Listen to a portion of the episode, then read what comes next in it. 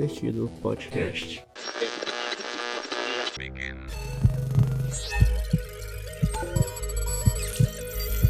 A frequência da dimensão paralela ao alcance de seus ouvidos. Generals gathered in their masses. Like Salve, salve, seres invertidos, sejam bem-vindos para mais um episódio do Mundo Invertido Podcast. Hoje a gente vai trazer um pouquinho da inversão da realidade, um tema fantástico. Já Célio, tô aqui mandando a voz para vocês e, é, nazistas acho que foram a pior coisa que já existiu na Terra. Com certeza. Nazistas foram é uma raça, como eu posso dizer, terrível no momento terrível da humanidade. Aqui quem fala é Manuel e vamos debater bastante esse tema hoje. Olá, eu sou o professor Jussier, estarei aqui com todos vocês, trazendo um pouco de discórdia, de alegria, de tristeza, de coragem para pensarmos do nosso futuro e o nosso passado. Um abraço a todos. Ô louco, aqui quem tá falando é o Maedros Alfumaneta e sejam bem-vindos a mais um episódio sobre inversão da realidade. A gente vai tratar desse, desse novo tema sobre, é, mais uma vez falando sobre distopias, e dessa vez a gente vai falar como seria se o terceiro Reich tivesse ganhado a Segunda Guerra Mundial. Aqui, aqui na nossa bancada de hoje temos Jussier, Manuel e Manuel Rui. Manuel Rui já participou de algum de um podcast sobre leitura. Jussier, seja muito bem-vindo ao nosso podcast. E a gente vai começar falando sobre o, os impactos que é, poderiam ter acontecido caso a Alemanha tivesse ganhado a Segunda Guerra Mundial. Tipo, como mudaria o mundo? Nossa, política é foda, velho. então, é, na verdade, é, é um exercício de imaginação que a gente vai fazer aqui. Tipo, usar, usar de fatos reais para uma história que não aconteceu e assim a gente se imaginar como seria se a Alemanha tivesse ganhado, a gente revidar isso e como a gente poderia explorar como seria, entendeu? No, no mundo atual. É o que a gente chama de história contrafactual. Com certeza. Claro que a gente só deixar claro aqui que ninguém aqui, eu tô, posso falar com isso com toda certeza, compactua com o nazismo. A gente aqui só vai é, trazer esse fato histórico que aconteceu na humanidade e tentar imaginar o que aconteceria, como seria é uma realidade em que essa abominação, digamos assim, acho que eu posso utilizar esse, esse efeito, tivesse triunfado durante a Segunda Guerra Mundial. E quais seriam seus impactos e a bagaceira que ia estar, né? Porque ia ser apocalíptico.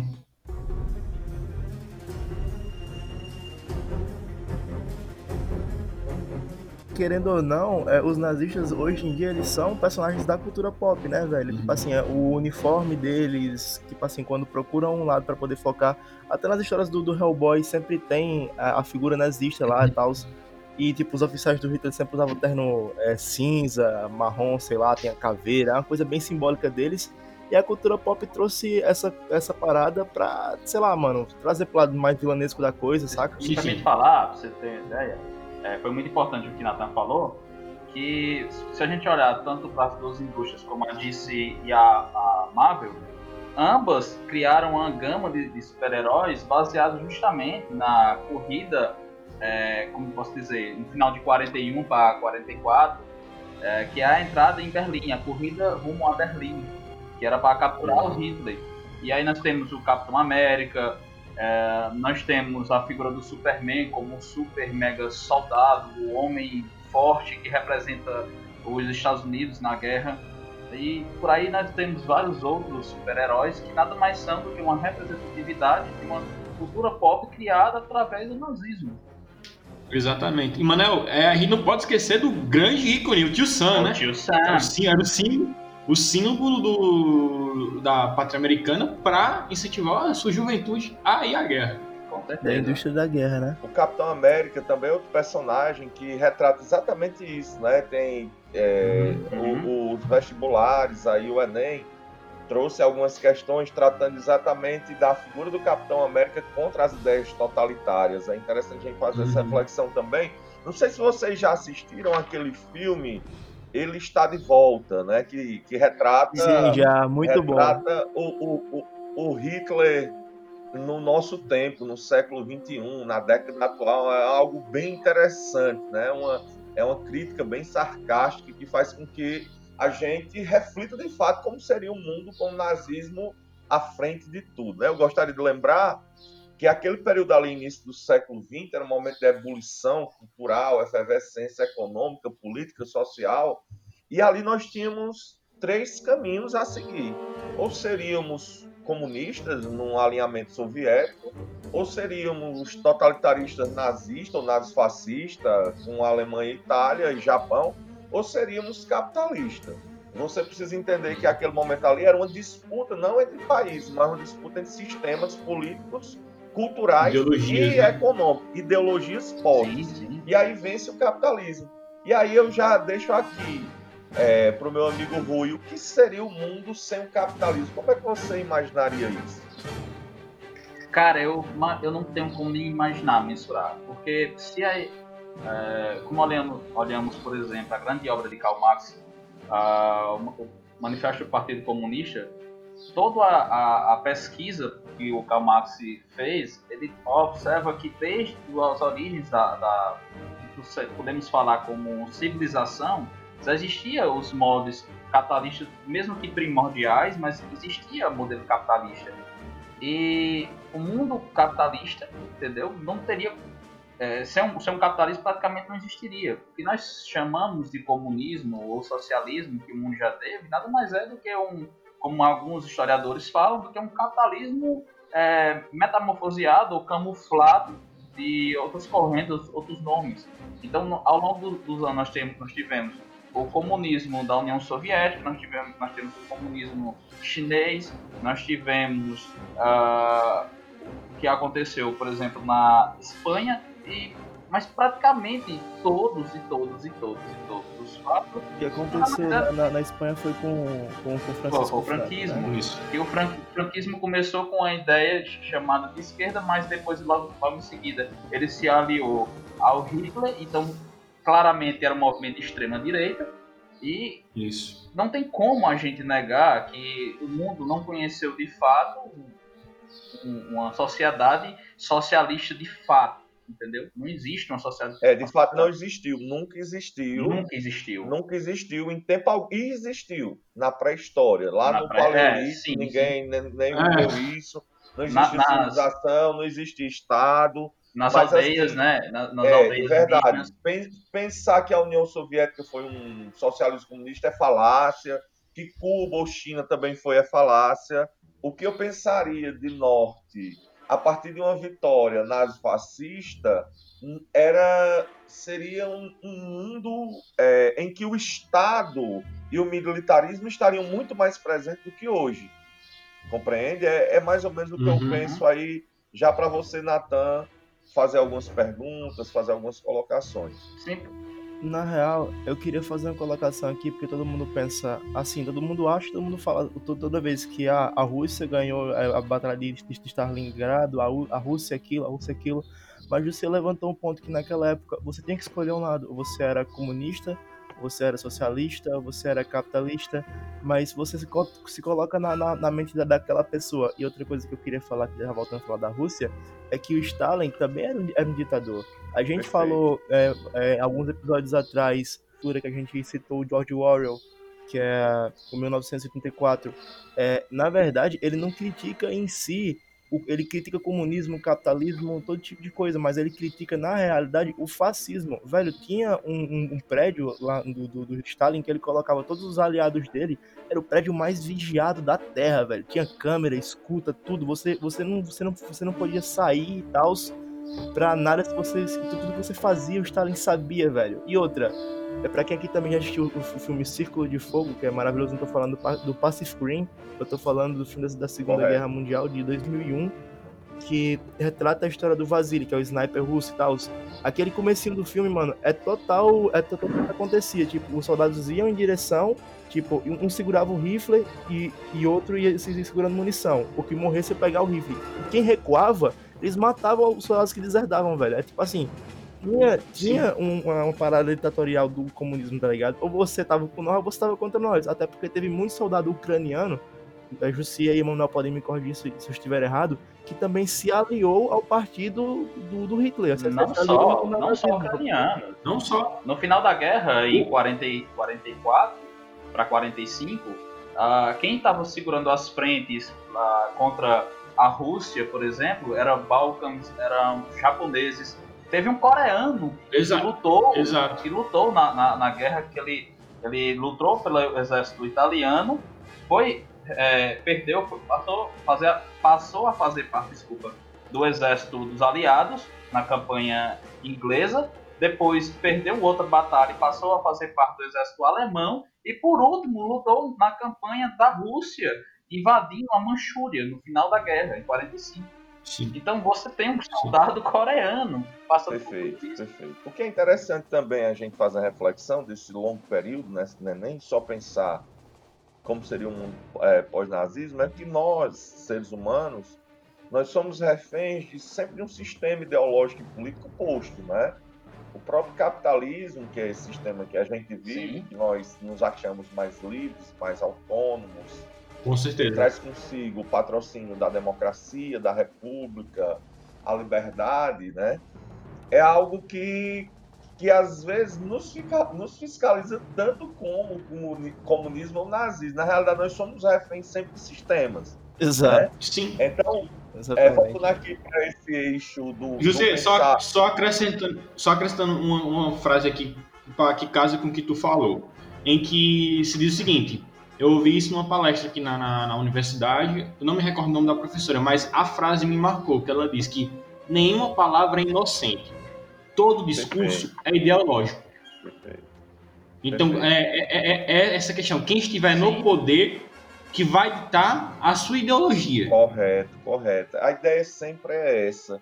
Inclusive, só, eles só, só vão mudar os senhores do poder os, os meios de governar e a quem mais agradar. A gente precisa entender também Sim. que quando chega um grupo político no poder, uma nova ideologia no poder, eles têm a quem servir. E eu, eu queria deixar essa mensagem aqui porque, assim, como Hitler, como Stalin, são nomes, como Churchill, como o Lula no Brasil, todos eles serviram a uma elite que está acima dele e não aparece. A gente, a gente personifica sempre. Com certeza. A gente personifica sempre em uma pessoa, em um grande político, em uma grande figura, mas esquece da estrutura. Por exemplo, pensar uma, uma Alemanha, um nazismo vitorioso ali no, na primeira metade do século XX, porque a gente mencionou chamado Segunda Guerra Mundial, é pensar uma estrutura de Estado mais forte, né?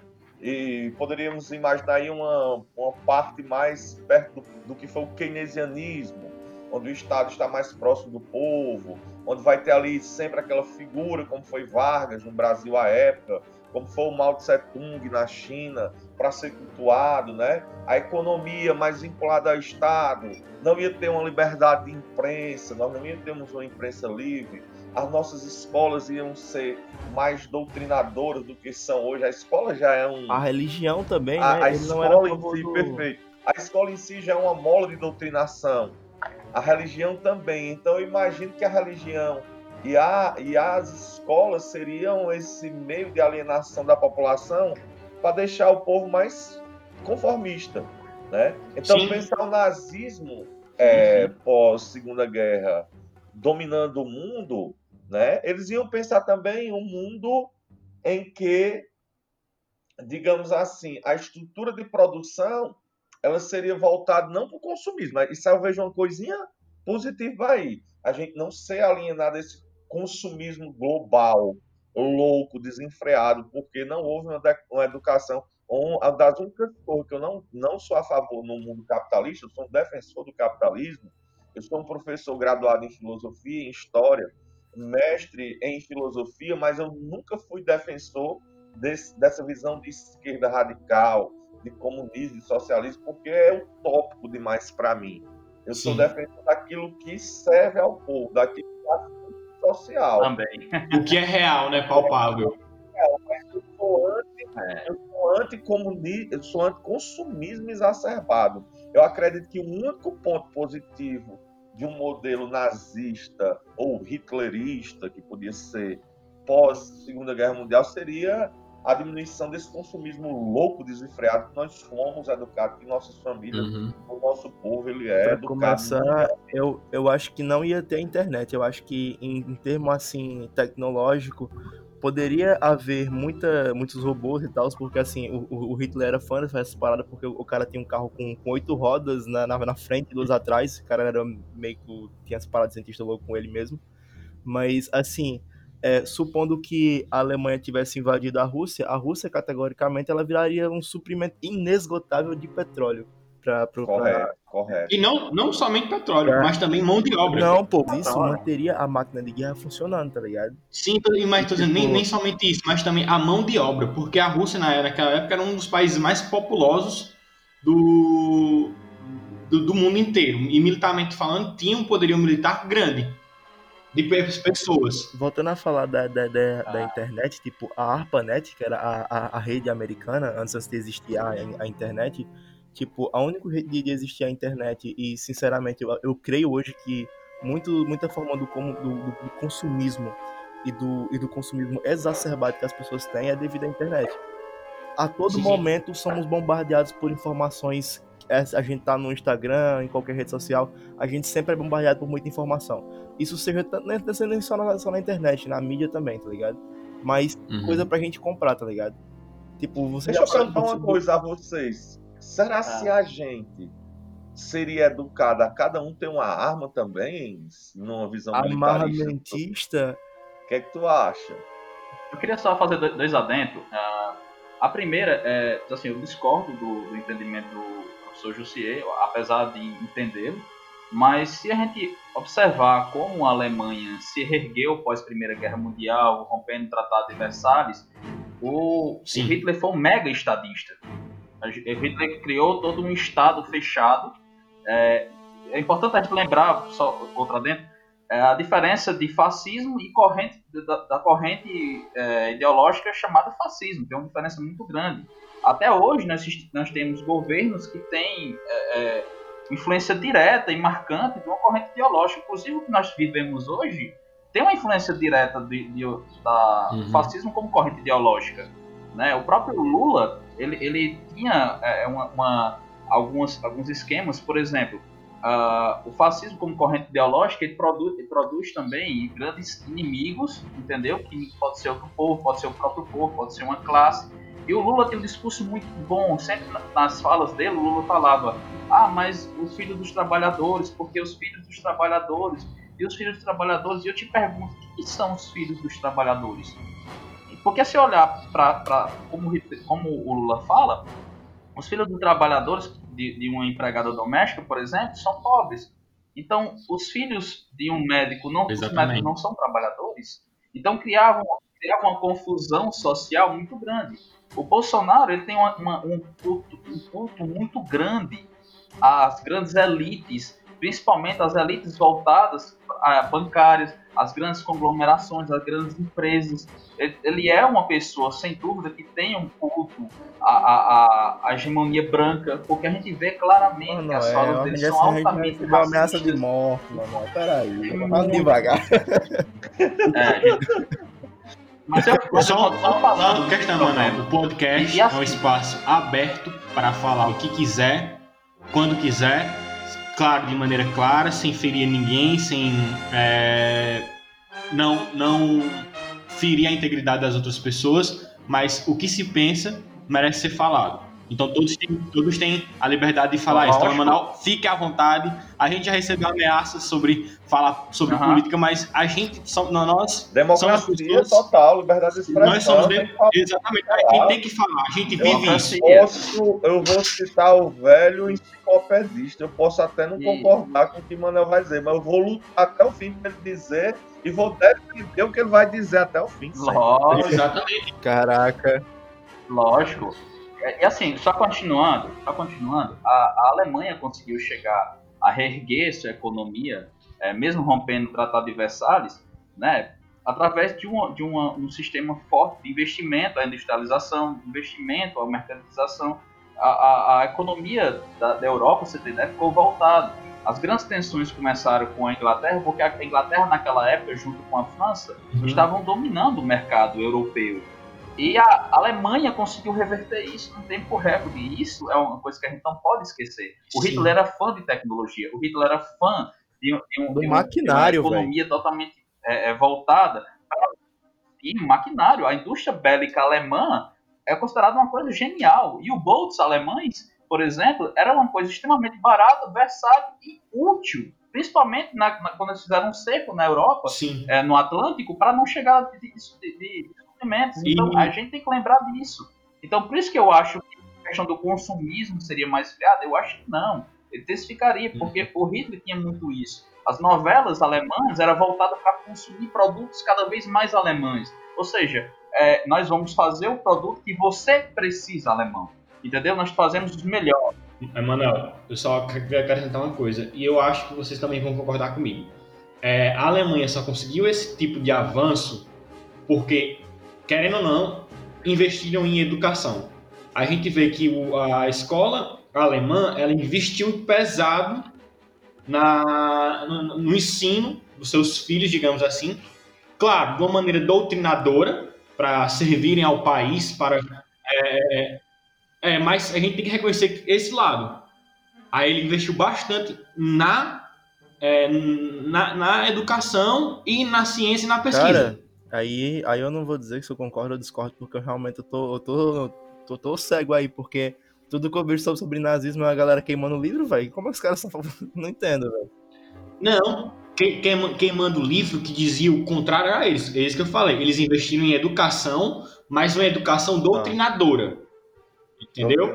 Para eles. Verdade. Mas, mas assim, é, o perfil da Alemanha, desde quando ela surge ali na segunda metade do século XIX, né, que a Alemanha é muito nova. Ela vai nascer ali nas unificações. Existiam os estados germânicos. É tanto que Karl Marx é da Prússia. Ele não era ainda germânico, não era da Germany, Uhum. né? Ele era prussiano. Mas eles sempre tiveram essa Uhum. linha de educação. Diferente do que já você está dizendo aí, que o, o Hitler ele vai trazer essa educação doutrinadora e investindo sim em pesquisa, investindo sim em tecnologia, porque assim o século XX ele é isso, ele é esse investimento em tecnologia, em pesquisa, é um, é um século de transformação. Só que é também um governo que além de ter uma educação muito doutrinadora, traz consigo a arte de doutrinação também. Não existe uma liberdade na arte, não existe uma liberdade na educação, não existe uma liberdade na imprensa existe sempre o cerceamento na arte, na imprensa, na educação, tudo passa ali pela mão do Sim, Estado, né? sim. Da figura do Estado. Então a gente já pode, a gente já pode concluir algumas coisinhas. Como seria viver hoje, por exemplo, se a, a Alemanha tivesse ganhado a Grande Guerra, tivesse di- difundido essa ideologia nazista? É que viveríamos é, sendo mais controlados e observados do que já somos hoje, porque não a gente não pode negar que hoje a gente, a gente já tem os- é, é, o, o Estado já exerce um, um certo controle sobre a, A gente. gente, no máximo, ia ser cidadão de segunda classe trabalhando em campo, tá ligado? Arando coisa, tá ligado? Arrumando Sim. comida, essas paradas nos campos de trigo, essas, essas coisas aí, velho. Agora, assim, vocês que estão nos ouvindo aí, a gente tá falando tanto de capitalismo, comunismo, falando sobre ideias doutrinadoras. Mas o que são ideias doutrinadoras, pessoal? E a gente tá falando sobre fascismo também, esqueci de colocar isso também. Então, pessoal, seguinte, imagina você se viver no século XX é, sem o que você tem, sem o seu smartphone que você tem hoje e tal. E você imagina uma propaganda 24 horas na sua cabeça. Não é como se fosse uma lavagem cerebral, mas são ideias, são ideais e mexe com a forma do teu patriotismo, com as coisas que tu gosta, com a tua nação e com tua família. Mano, isso ativa uma parada na tua cabeça que vai além de doutrinação, vai além. É uma paixão, a palavra é paixão mesmo. Você fica apaixonado por aquilo, você vai viver pelo partido e você vai acreditar 100% nas ideias que o chefe do partido, o chanceler, que seja, a- o, o que ele falar pra você é norma, é lei, é vigente, você vai seguir aquilo ao pé da letra. Gente, tem muita coisa que acontece e vem acontecendo, tipo, esses caras, eles ainda estão aí hoje em dia, tipo, Sim. com outros nomes, com outras faces, são outros jogadores, mas o jogo ainda continua, tá ligado? E tipo, mano, é isso que a gente quer trazer pra cá, velho. Imagina você viver no mundo onde a galera tá imersa em ideais racistas, com noção de superioridade, domínio sobre os outros, extermínio étnico. Mano, é o fim do mundo. Na minha concepção é o fim do mundo, tá ligado? Por isso que é. É, outra coisa, outra coisa que a gente já poderia trazer justamente é isso. Então a gente já iria viver uma sociedade em que não existiria judeus. Assim, ele não existiria, eu acho que não. Eu acho que ainda ia existir, porém, tipo, bem, muito poucos. Eu, eu, eu, eu acredito o seguinte: é, é bom a gente lembrar, contextualizar como, como surgiu a Segunda Guerra Mundial. É, uma Sim, das sim. correntes que o Hitler tinha, e quando ele quebra o pacto de não agressão com a União Soviética, ele queria limpar toda a União Soviética, uma limpeza ética, é, é, é, é, étnica e moral, desculpa. E porque ele, lembrem, o totalitarismo é, é, nazista, como o fascismo também, e o franquismo, ele surgiu como uma resposta ao não comunismo. Você lembra? E depois de 1919, quando houve o fim da Primeira Guerra Mundial, esses países estavam passando uma depressão terrível, cara. Se você lembrar, por exemplo, tem até um fato curioso que na Alemanha, durante o período ali de 33, 34, o pessoal estava no inverno queimando notas e notas do dinheiro alemão porque eles não estavam doidos, é porque a, a lenha valia muito mais do que o dinheiro alemão.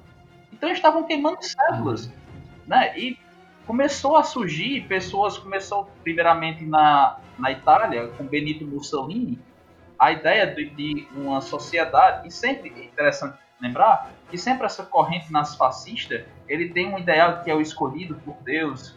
No caso do Benito Mussolini, ele dizia que era o representante, que eles eram os descendentes de Júlio César, de Augustus, que ele representava os descendentes do Império Romano, que eles levariam a Itália novamente a ser como o Império Romano. Inclusive, um dos planos de Benito Mussolini era a invasão da África através ali do Canal de Suez, que ficava entre o Egito, mais ou menos ali, e ele queria transformar a, uma parte, a maior parte da África, num novo Império Romano. Olha a loucura! O Hitler pregava a ideia de uma hegemonia é, é, alemã, né, a- o pessoal dos alemães puros, vamos dizer assim, ele pregava o domínio de toda a Europa, como também o Japão, né, que fazia parte do eixo, né, o Japão pregava o domínio sobre toda a Ásia. Então, o Japão acreditava na hegemonia do povo japonês em cima dos povos coreanos, em cima do- dos chineses. É, por isso que eles dominaram também a atual Indonésia, a, a atual Malásia. Todas essas áreas aí foram dominadas e foram massacradas por- por- por- pelo Japão. Né? Então, é importante a gente lembrar isso. A, a Segunda Guerra Mundial foi um período onde estima-se que morreram mais de 100 milhões de pessoas, cara. É terrível isso. Né? Em tão pouco tempo. Uhum. E se a gente não tem como mensurar é, é, ao certo é, é, quanto, quanto morreram, é porque a parada foi muito séria. Né? Lembrando que fo- e- aparentemente é um período bem curto, que durou de 39 a 45. E morrer desse tanto de pessoas naquela época, cara, é uma parada insana, você pensar.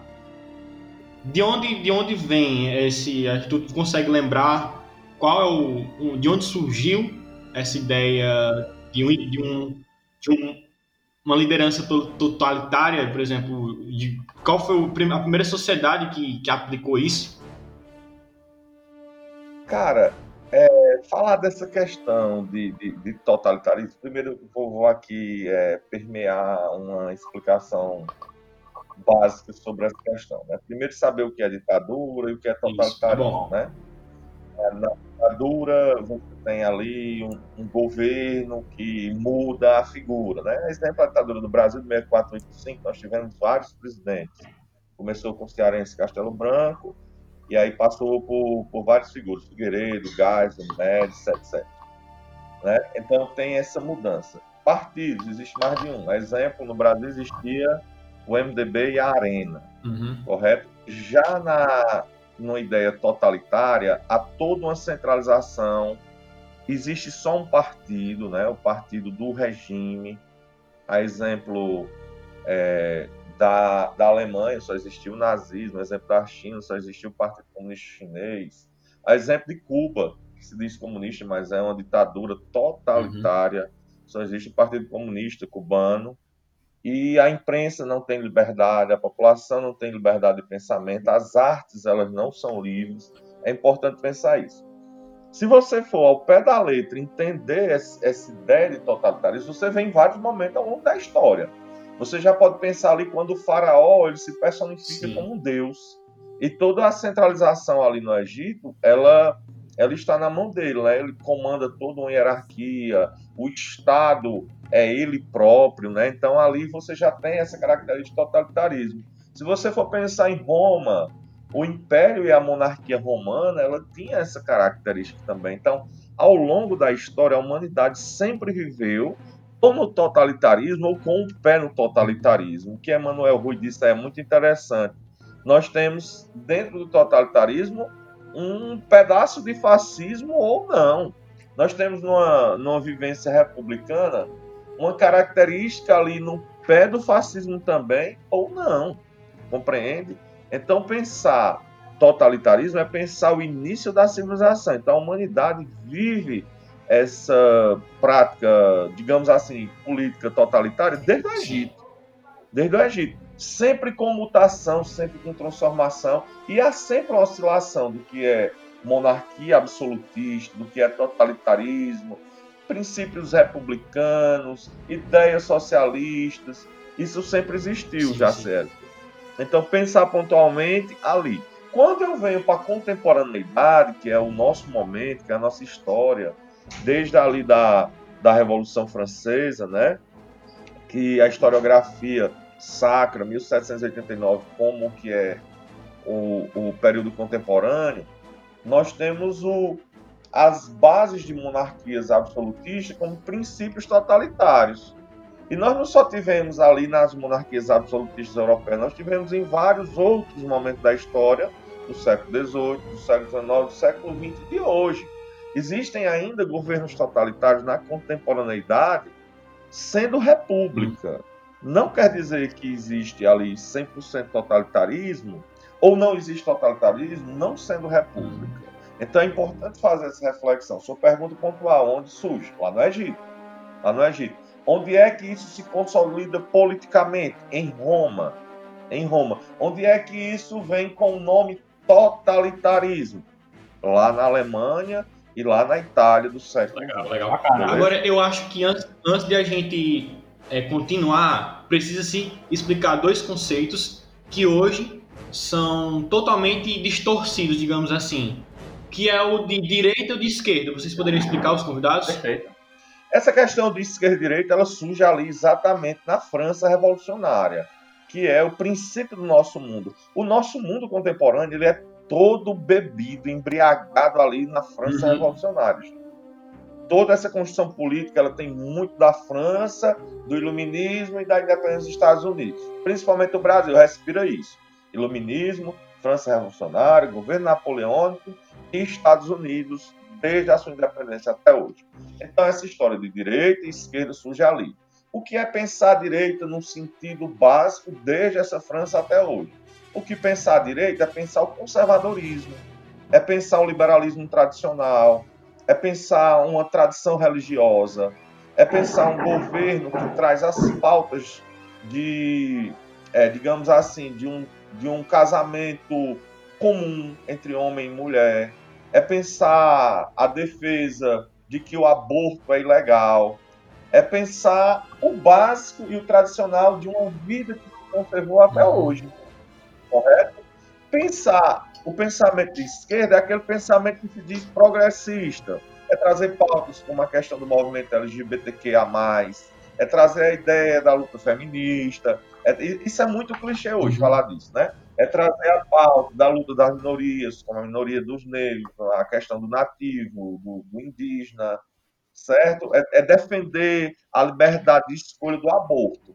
Então, pensar em resumo esquerda e direita é pensar de um lado um grupo político ou vários grupos políticos defendem uma ideia progressista e pensar a direita é pensar que existe uma linha de conservadorismo. Eu penso o que é disso? Eu penso que no século XXI não se concebe mais debater essa visão direita e esquerda.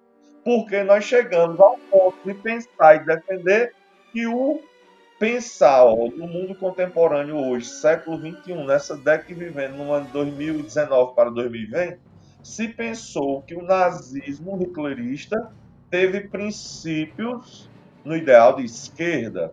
De progressismo, sendo que toda a essência do totalitarismo hitlista é de conservadorismo, é de trazer a ideia do velho império alemão, daquilo que eu acho que foi o Emmanuel Rui que disse, do Itália fascista que queria trazer a Roma para o século XX, conquistar ali a África. São visões de um passado, de um apego passado, de ideias monarquistas, imperialistas, de ideias conservadoras. Eu acho que não cabe hoje essa discussão. Penso eu aqui, livremente, democraticamente, afirmando que esse, essa visão de esquerda e direita na política brasileira e mundial é uma falácia.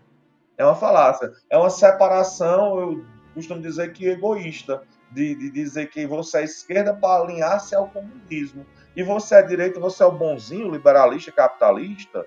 Não, então se você é direita, eu vou te alinhar ao nazifascismo. Então eu acho, penso eu, humildemente, que debater esquerda e direita, século XXI, Brasil, ano 2020, não se cabe mais. Você debater, você debater o que é uma visão, uma visão progressista, mais progressista, menos progressista, é uma coisa. Você deve ter uma visão conservadora, muita gente, muita gente. Eu tenho uma convivência com uma gama de indivíduos que dialoga e, e, e convive em vários campos da política. Eu tinha amigos que antes me diziam que eu era um ultra radical de esquerda. Quando passou a me conhecer, eles começaram a dizer: você está mais conservador do que eu. E eu digo sempre, gente, esse debate de esquerda e direita não cabe mais. Eu tenho pautas e vivo essas pautas conservadoras na minha vida. Eu sou casado com uma mulher, eu penso em ter filho, eu sou cristão, eu sou católico, eu sou de fazer a coisa correta, eu defendo ideias, eu defendo, gente, é, um grande, é uma grande paixão minha, eu sou defensor da monarquia parlamentarista, que eu acho que o presidencialismo é uma corrupção exacerbada, né? E ao mesmo tempo eu sou defensor da pauta GLBTQA+, eu sou defensor de uma luta feminista Sim. progressista, consciente. Somos dois. Eu sou contra toda essa loucura é, antirracista. Eu defendo a pauta negra brasileira, eu defendo meus irmãos pretos do Brasil, principalmente eu defendo também os nativos brasileiros, compreendo os deficientes também. Então eu tenho todo um alinhamento conservador e ao mesmo tempo eu tenho todo um alinhamento de esquerda. Eu sou o quê? Eu sou centro? Não, não me considero centro. Eu me considero uma pessoa conservadora, esclarecida, que tem uma veia progressista. Aí eu me alinho de lado, centro, esquerda, direita. Não, eu sou você que tem uma liberdade de pensamento. Compreende, gente?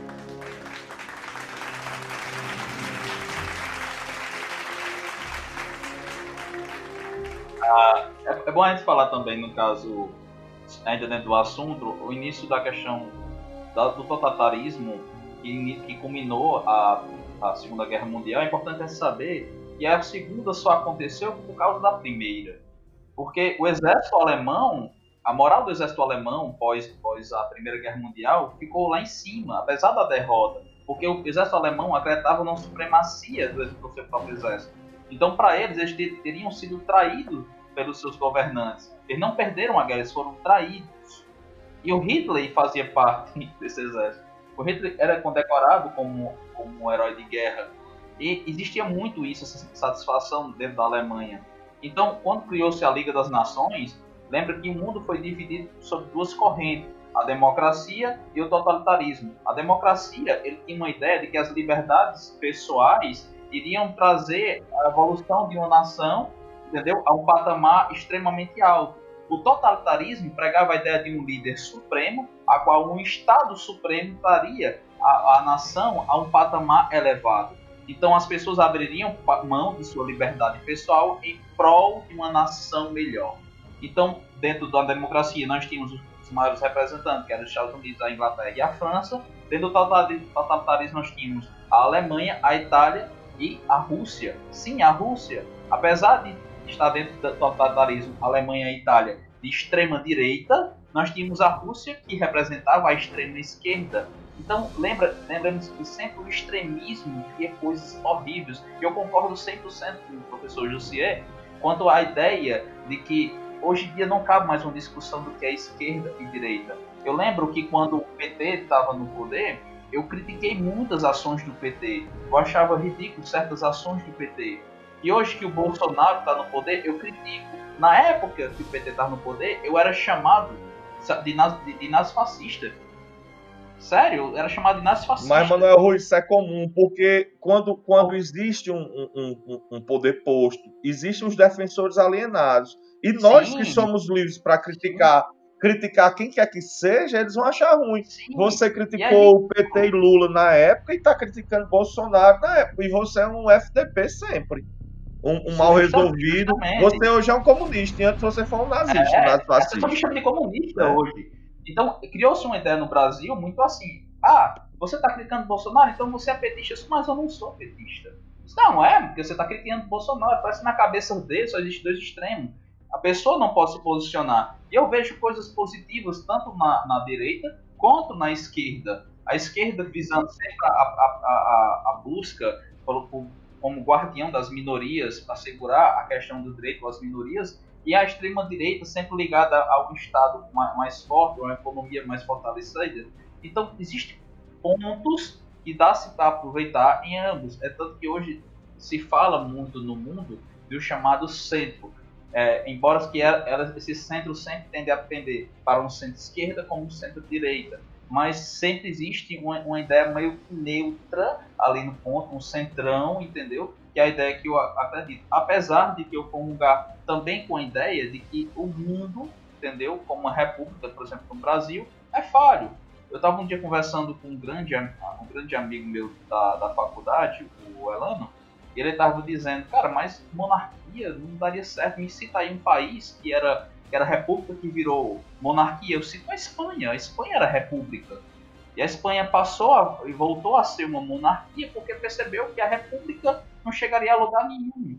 É, nós temos hoje uma república no Brasil, um sistema totalmente falido, gastamos milhões e milhões e milhões para simplesmente bancar a, a toda a corja de, de políticos que nós temos nós temos, nós estamos em, num ponto eminente de uma reforma administrativa, onde não vão abangar a, as classes que são os parlamentares, os políticos, os juízes e os militares, que simplesmente são as classes mais privilegiadas do país. Então vão é, é, envolvê-los dentro dessa, dessa, reforma administrativa, eu acho uma grande piada. Então é importante a gente lembrar que, que, essa discussão é, é fútil não leva a canto nenhum. Correto, correto.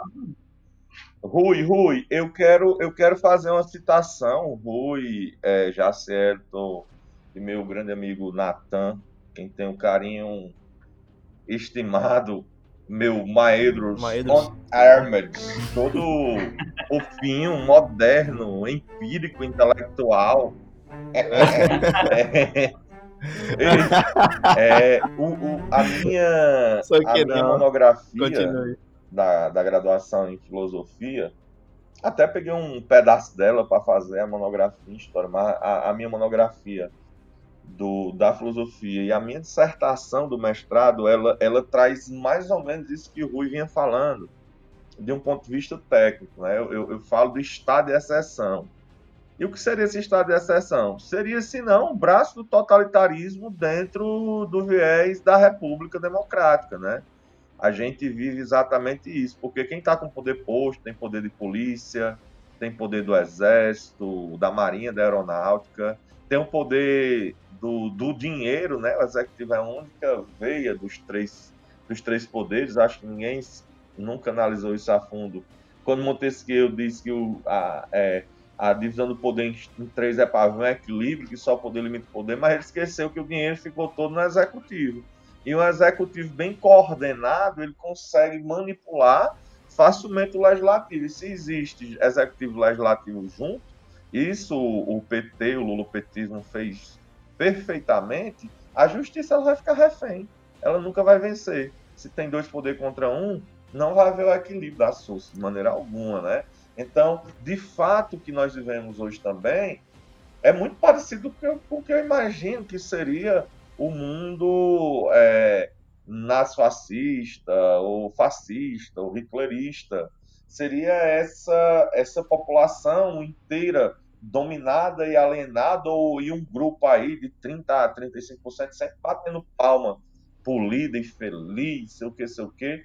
Infelizmente, tudo passa por o um processo que já Cielto aqui citou, sobre uma óptica, sobre um ângulo, que é a educação. Nós, nós somos um país de analfabetos, pessoas bestializadas, idiotas, que acham que sabem de tudo e não sabem nada, que, que não dá a voz às pessoas. Se alguém tem um posicionamento crítico, como o Rui sempre aí se mostra para o debate, mas é criticado, né, como ele já falou em outros momentos. É da, fascista! Da dele, né? É, é, falta mais isso, ouvir mais, debater mais com consciência, termos um projeto estruturante de educação. E isso, essa que eu chamo de, de deseducação, é uma característica muito comum no modelo, no jeito PT de governar, dos municípios, do estado até, lá vai eu ser polêmico e ser linchado depois. Não, relaxa. Né? A nível municipal, estadual e federal. É um, um, modelo perfeito. O PMDB, que governou por muito tempo mais de mil cidades, das 5.500 e tantas cidades que o Brasil tem, foi o partido que mais teve prefeitura, também deseducou a população brasileira. Hoje nós somos uma população de deseducados, de alienados, de mimimi. Né? Não sei se vocês concordam comigo. E aí, o, o lado, o lado desse, desse pensamento, dessa visão é, de uma linha única totalitária é que todo mundo ia ser bem bonitinho, né? Todo mundo ia vestir a mesma roupa, todo mundo ia pensar igual, né? Um futuro já estamos, eu, já estamos. Eu, todo mundo ia pensar do mesmo jeito, é. quem não pensasse do mesmo jeito ia ser assassinado, ia morrer, né? Professor, ia já estamos vivendo destruído, isso. eliminado. Então, mas assim, se você quer dizer, é, a, gente, a gente viveria uma espécie de utopia, digamos assim? Na realidade, o capitalismo democrático é uma mera utopia, né? O totalitarismo está posto aí no, na República. É só pensar um pouco, pessoal. É, é, atualmente, eu, tava, eu fiquei até chocado. Eu estava conversando com alguns amigos meus que trabalham na CRED, que é o órgão que comanda, de certa forma, os professores e as escolas públicas daqui do, do, do Ceará. E a gente, eu estava conversando com a CRED e vários professores acreditam que o melhor ensino público para se ter são as escolas militares. Eu não estou dizendo que as escolas militares são ruins, mas acreditar que a única forma de ensino que levará nossas crianças a um patamar mais elevado, a uma nação mais elevada, é um pensamento totalmente fascista. Entendeu? Correto. Uma, escola, uma escola militar, totalmente padronizado, onde, onde a forma é mais cultuada uhum. do que o pensamento livre. Cara, isso é terrível. Isso é uma bela cagada, perdão da expressão. Então, é, a gente estava repetindo é, é uma frase até, até de um historiador, não me recordo qual o nome dele agora, que a história é um grande Zygmunt Bauman. Zygmunt Bauman dizia o seguinte, que a história ela é linda e que vez ou outra ela sempre molha os mesmos anseios que outrora secaram. Olha que frase maravilhosa, porque sempre ele torna a repetir e sempre a humanidade volta a repetir os mesmos feitos. No Brasil, a gente tem um, um fenômeno atual de idolatrar tanto o, o, representante político que chega a brigar. Gente, eu lembro que. Ah, tudo bem. Eu achei que você estava falando de idolatrar uma, uma caixa de, de remédio, mano. Ah, não um susto aqui. eu, eu, eu, vivi, eu vivi pra ver o Bolsonaro fazer o Simba, né? Isso, amanhã, mamadinho! Pode, pode deixar, eu vou, eu vou, colocar a música quando você fizer isso aí. eu, eu, eu, eu, eu, vivi pra ver isso, gente, pelo amor de Deus. Onde a gente tá? Teve, teve pessoal, é, é, quando o Lula saiu da cadeia, o pessoal tava chorando. Estava chorando. Teve uma mulher que deitou e pediu pra ele passar por cima. Caramba! Perfeito. perfeito. É, eu chamo isso, Rui, de, de sebastianismo, Sim. né? O Brasil tem essa pegada sebastiânica ainda, que os portugueses, quem não sabe, o sebastianismo foi uma, uma prática, hoje é literatura no Brasil, né? Foi uma prática lá em Portugal em que os portugueses esperavam o retorno do Dom Sebastião para salvar o Império Português. E o Brasil ainda é assim espera essa figura, esse salvador da pátria. Não, não dá mais para ser assim. Enquanto a gente, no século XXI, estiver pensando nisso, num salvador da pátria, seja FHC, seja Lula, seja Bolsonaro, nós não vamos para lugar nenhum. E o povo gosta de viver isso. E o povo gosta de se apegar a isso, principalmente o povo do norte e do nordeste, infelizmente. Porque, inclusive, gostam de alimentar nós nordestinos e os nortistas com essa ideia de Salvador da Pátria, né? É verdade. Uhum. É, é, como, é como eu vou falar. Se não for a gente arregaçando as mangas e botando a mão na merda, não tem jeito não. Sempre, Se a gente sempre alguém pensei assim, já certo. Sempre pensei assim, sempre pensei assim mesmo. Se, se for a gente esperar alguém pra fazer, não vai fazer. Sempre pensei, A gente, tem- a sempre gente tem que fazer. como você está descrevendo. Alemanha para os alemães, Brasil, Brasil para os brasileiros. Desculpa, as piadinhas não, não dá, velho. É mais forte que eu fazer essas piadas bosta de comparação. Mas, mas eu queria. Eu ia, per- eu ia fazer uma pergunta aqui pro professor Jussier. É, como, como seria as ocupações do Partido Alemão se invadissem a Inglaterra e tal, e se tivesse realmente uma ocupação nazista? Como, como é seriam as ocupações? Tipo, a da, Cara, a primeira coisa que a gente tem que entender, de fato, né, numa, numa, numa vitória alemã, é que ia ser uma, uma ação, uma atitude, um projeto muito cruel.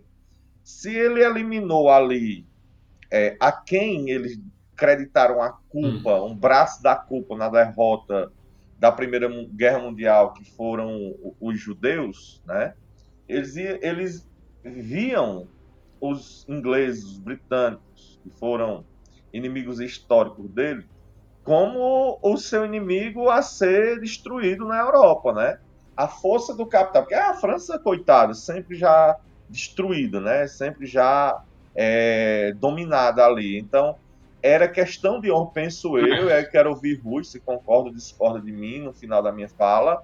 Penso eu que, que a visão de Hitler vivo, depois de 45, com a vitória alemã, era des- destruir, nocautear a Inglaterra, eliminar a Inglaterra e assumir as suas principais riquezas nas colônias e o que é, tivesse sobrado ali na velha ilha britânica. Ah, Rui, Rui. Cara, eu, eu concordo com, com a sua ideia. É importante a gente lembrar o seguinte: é, quando, quando o, o Hitler, junto com o exército alemão, marcha e toma Paris e, e exige a rendição da, da França, o Hitler assim faz no mesmo vagão de trem que em 1918, a título de curiosidade, a Alemanha assinou o, trata- o tratado de rendição da guerra. Ou seja, era claro a mensagem que a que a guerra envolvendo a França e a Inglaterra é uma parada extremamente pessoal para o povo alemão. Era uma questão que representava a moral.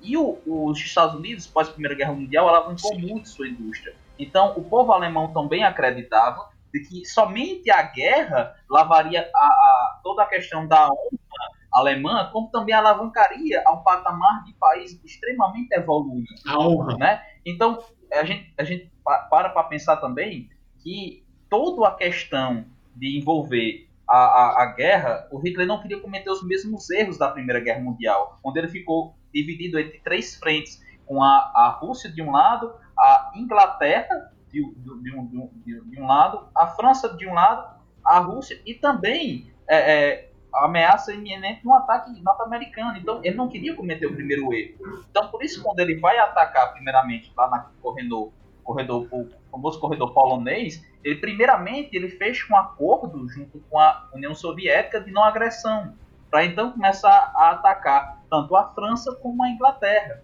entendeu?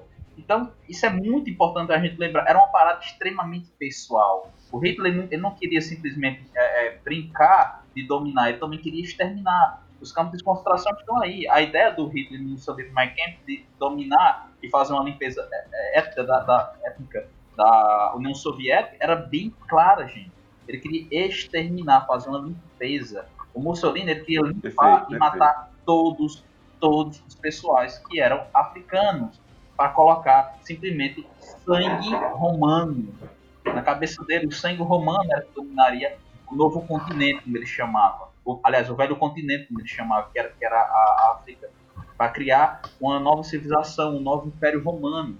Os, os japoneses acreditavam que o que manchava a Ásia era o sangue é, é, dos coreanos dos chineses. Então, somente o povo japonês é que levaria à ascensão novamente de uma Ásia, uma Ásia Mas- pura. Deixa eu colocar só um adendo aqui. É, todo mundo fala que ah, quem, quem salvou a Segunda Guerra, vocês dois podem discordar comigo. Com certeza, talvez você vá discordar, que ele é mais entendido disso, disso do que eu. Mas todo mundo fala que quem ganhou a guerra foi, ah, foi os, foi os americanos, chegaram lá, botaram o pau pra fora e acabaram com tudo. Não, eu, eu acho que não foi assim. Na verdade, velho, é, foi justamente por falta de comunicação do Hitler com seus aliados. Mano, Churchill e, e Stalin e, e, Roosevelt, eles se encontraram umas quatro vezes, velho, para poder discutir e tal. Mano, eu acho o seguinte, sem comunicação, sem aliados, se você não formar uma aliança em si, porque assim, tinha indiano lutando também, tinha chinês lutando, teve brasileiro que foi também, velho.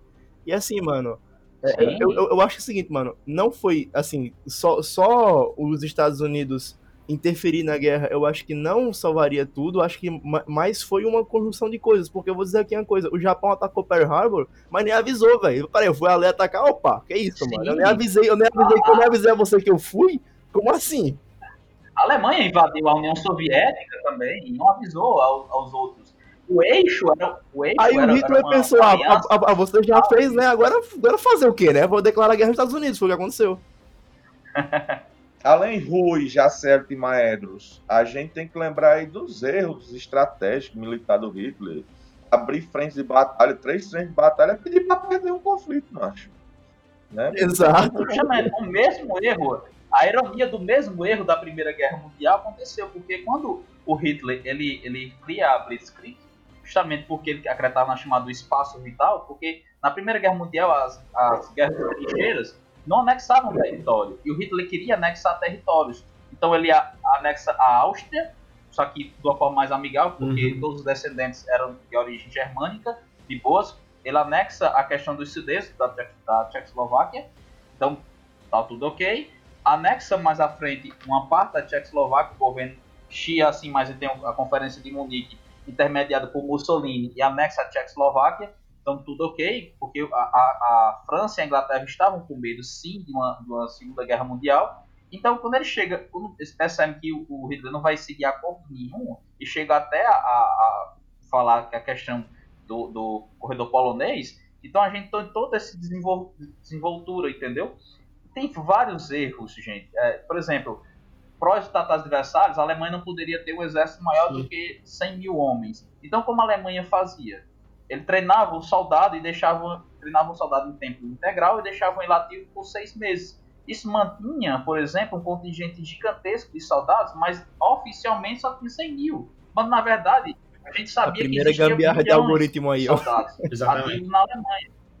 Ah, justamente a primeira gambiarra. E sem contar que, que a grande investimento na, na indústria bélica alemã foi muito pesado. A gente teve criações muito grandes. A gente tem que lembrar que a Segunda Guerra Mundial também foi uma guerra industrial, principalmente industrial Correto. bélica, Correto. na indústria da morte.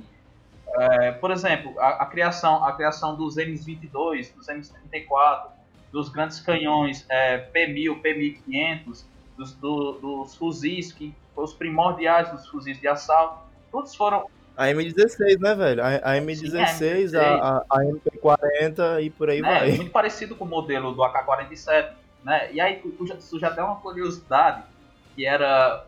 Tinha, uma, tinha uma, uma Quando foi apreendido pelo, pelos norte-americanos, em Berlim havia um projeto que era a criação de um fuzil com uma curva de 30 graus no cano, que era para o soldado atirar. O soldado atirar atrás de, de um muro.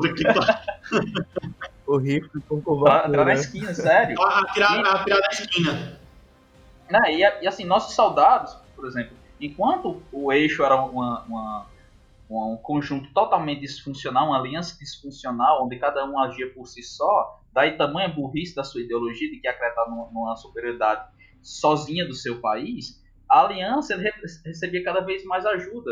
É, o Brasil enviou o pessoal para Monte Castelo, por exemplo, na Itália, e teve várias batalhas. Foi importante, inclusive, quando teve a retomada da, da França, para segurar a região da Normandia, que fazia divisa ali com territórios que a Alemanha havia conquistado é, é, de volta. Então, por exemplo, tem até um, eu peço até licença para contar uma curiosidade que eu, eu, li no livro uma vez, que os, os soldados brasileiros não tinham treinamentos para enfrentar o inverno que estava acontecendo por lá.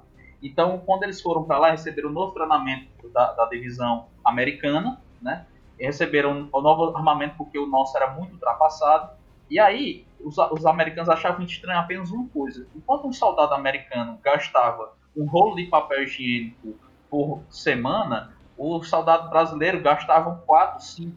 Então Como eles assim? começaram a achar estranho. Até quando um soldado, até quando um soldado brasileiro foi morto e foram revistar o cadáver dele para aproveitar o restante do, do, do- tanto as botas quanto da, da roupa que ele usava, com o fardamento que ele usava, quando tiraram a bota dele, perceberam que o, o salada dele, o pé dele estava todo envolto de papel higiênico. Ou seja, a gambiarra brasileira presente na Segunda Guerra Mundial. Ele envolveu, Desculpa É a dele. risada Ele que eu envolveu? amei.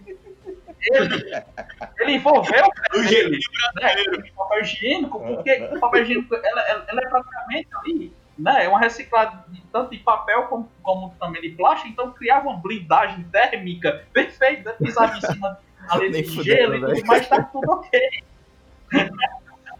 Vulgo Mendim Brasil É aí, Gambieira. mano.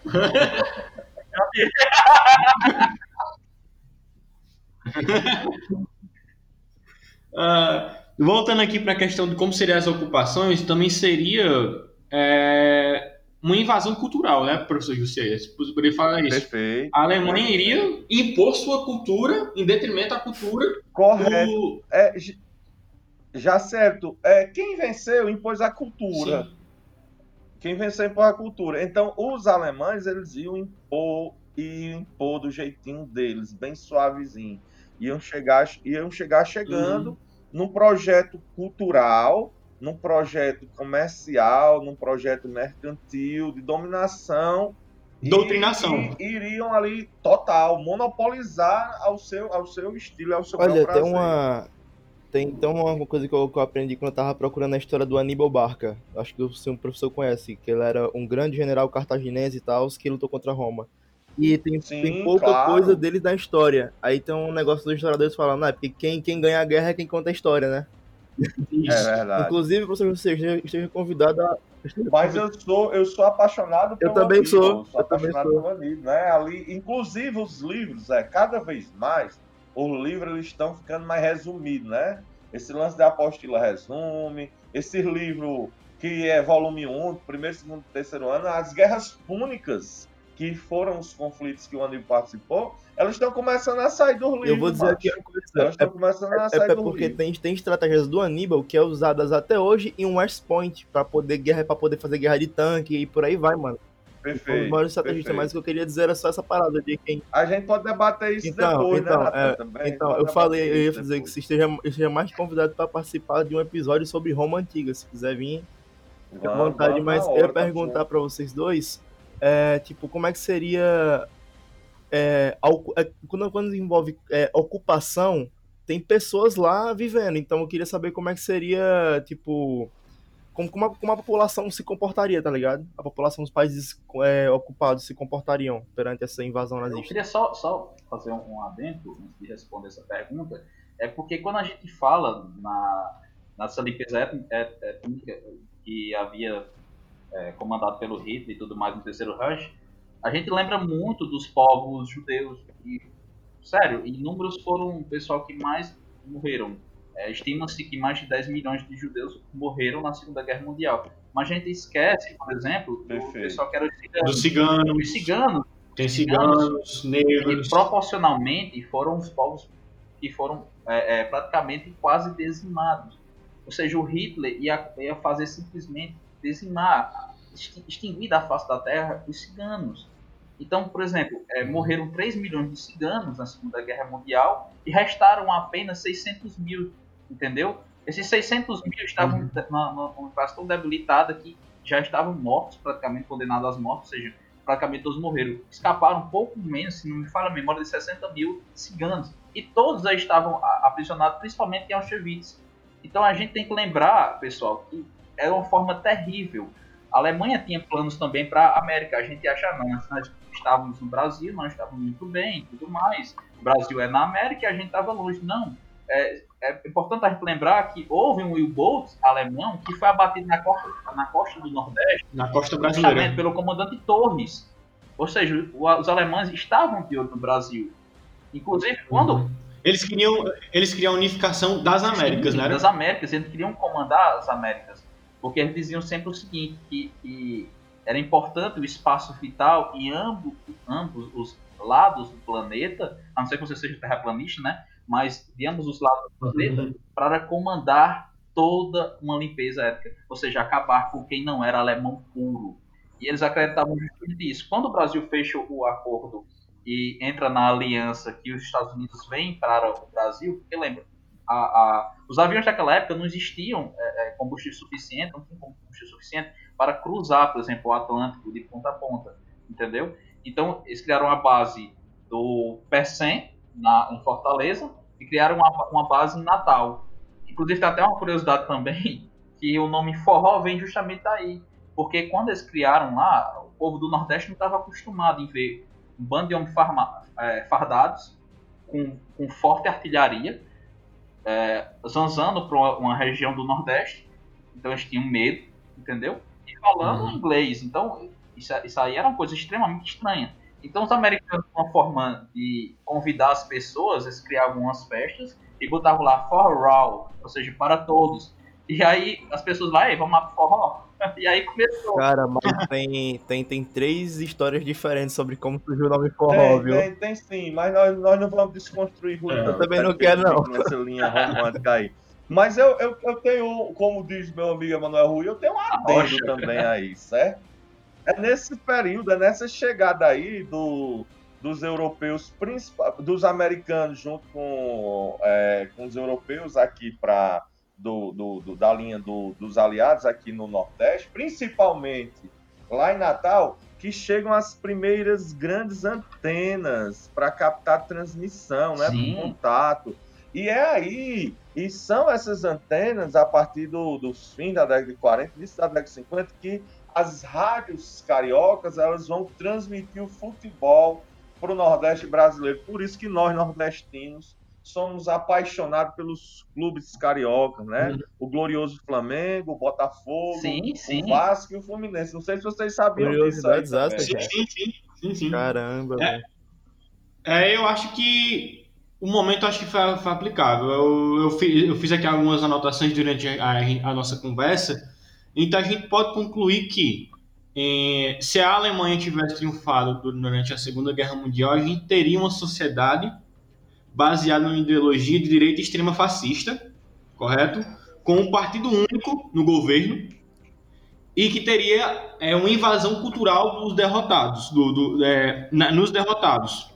Haveria um controle é, bem intenso sobre as mídias de te- televisão, rádio, é, no caso agora no século XXI, das redes sociais. Ah, com certeza, porque assim, já, desculpa te cortar, é porque só, só para complementar o que você disse, é, o Hitler, ele tinha uma campanha de PR, de, de, de propaganda fortíssima, velho. Na Sim. Europa toda. Antes de- dele querer invadir a Tcheco- Tchecoslováquia, que seja, que ele até falou, isso é só um almoço, quando eu tava invadindo a a Tchecoslováquia, não sei porque ele falou isso. Isso é coisa que eu pesquisei mais a fundo. Mas aí, velho, só que eu querendo alertar que, tipo, a propaganda era fortíssima. Antes, antes de depois e no fim também da guerra, sempre foi forte. Sim. E continuando, teria também a questão de uma doutrinação escolar, um ensino é, voltado tanto para um crescimento pessoal, mas para uma idolatria ao governo, ao Estado. Mas também a gente tem que verificar que trazer uma, uma coisa boa que seria. A gente reconhece que haveria grandes avanços tecnológicos na pesquisa, por exemplo. Porque a Segunda Guerra Mundial foi o que alavancou é, a pesquisa e a descoberta de novas coisas para o século XXI. O que a gente tem hoje é em decorrência a isso. Estamos te ouvindo. Correto, correto. Concordo, Jacé. Eu- eu acho- Eu acho que é, o que a gente debateu se aplica a isso, correto, galera? Correto. Correto, Eu, Jacé. lembrar também que a gente vê muito no livro 1984, e quando o partido chega, vou dar spoiler do livro, mas quando o partido chega a uma dominação, ele diz, pronto, agora precisamos reinventar a história. E é muito, muito Não é spoiler isso aí. isso é muito forte o que a gente está vivendo hoje. Em Sim, sim. que nazismo é um movimento de esquerda, zumbi é, escravizava negros, ah, e nunca houve ditadura militar no Brasil. Então é muito. Então, por exemplo, provavelmente, gente, provavelmente não, certeza quando o Partido Nazista chegasse a uma dominação a nível global, né, porque andou muito perto disso, gente. A gente acha, ah, mas a Alemanha cometeu muitos Uhum. erros, mas chegou muito Como de Matu tirou muito o perto fim, né, disso, mano? gente, muito perto disso. E, tipo, se dominasse ao nível global, gente, com certeza, com certeza existiria, existiria uma nova história sendo contada. Uma nova Uma nova ordem, né? então é- isso é terrível. Eu, le- eu lembro, por exemplo, que quando houve a- a- o fim da invasão no Oriente e vários soldados alemães eh, foram rendidos na Argélia, a- fazer- começaram a fazer parte né, da, da, infantaria da Argélia. Esse grupo era chamado de Legendários. E o lema deles eh, era um lema extremamente nazifascista, que era assim: se você mata por prazer, você é um sanguinário. Se você mata por dinheiro, você é um mercenário. E se você mata pelos dois, você é um legionário. Então, era terrível isso aí. Eles adoravam matar. Perfeito, perfeito a colocação do meu nobre ex, querido eterno aluno Ah, Rui. mano, enquanto, enquanto você for professor, a gente sempre vai ser aluno, pô, é isso aí. Com certeza. É, eu só tive, eu só tenho uma coisa a, a falar. Fiquei, eu sou muito triste por não ter sido aluno de Jussier. Acho que eu fui, eu fui o único que foi aluno dele. Porque tu é café com leite, já certo. Tu é café com leite, tu é novinho demais, cheirando a leite, já certo.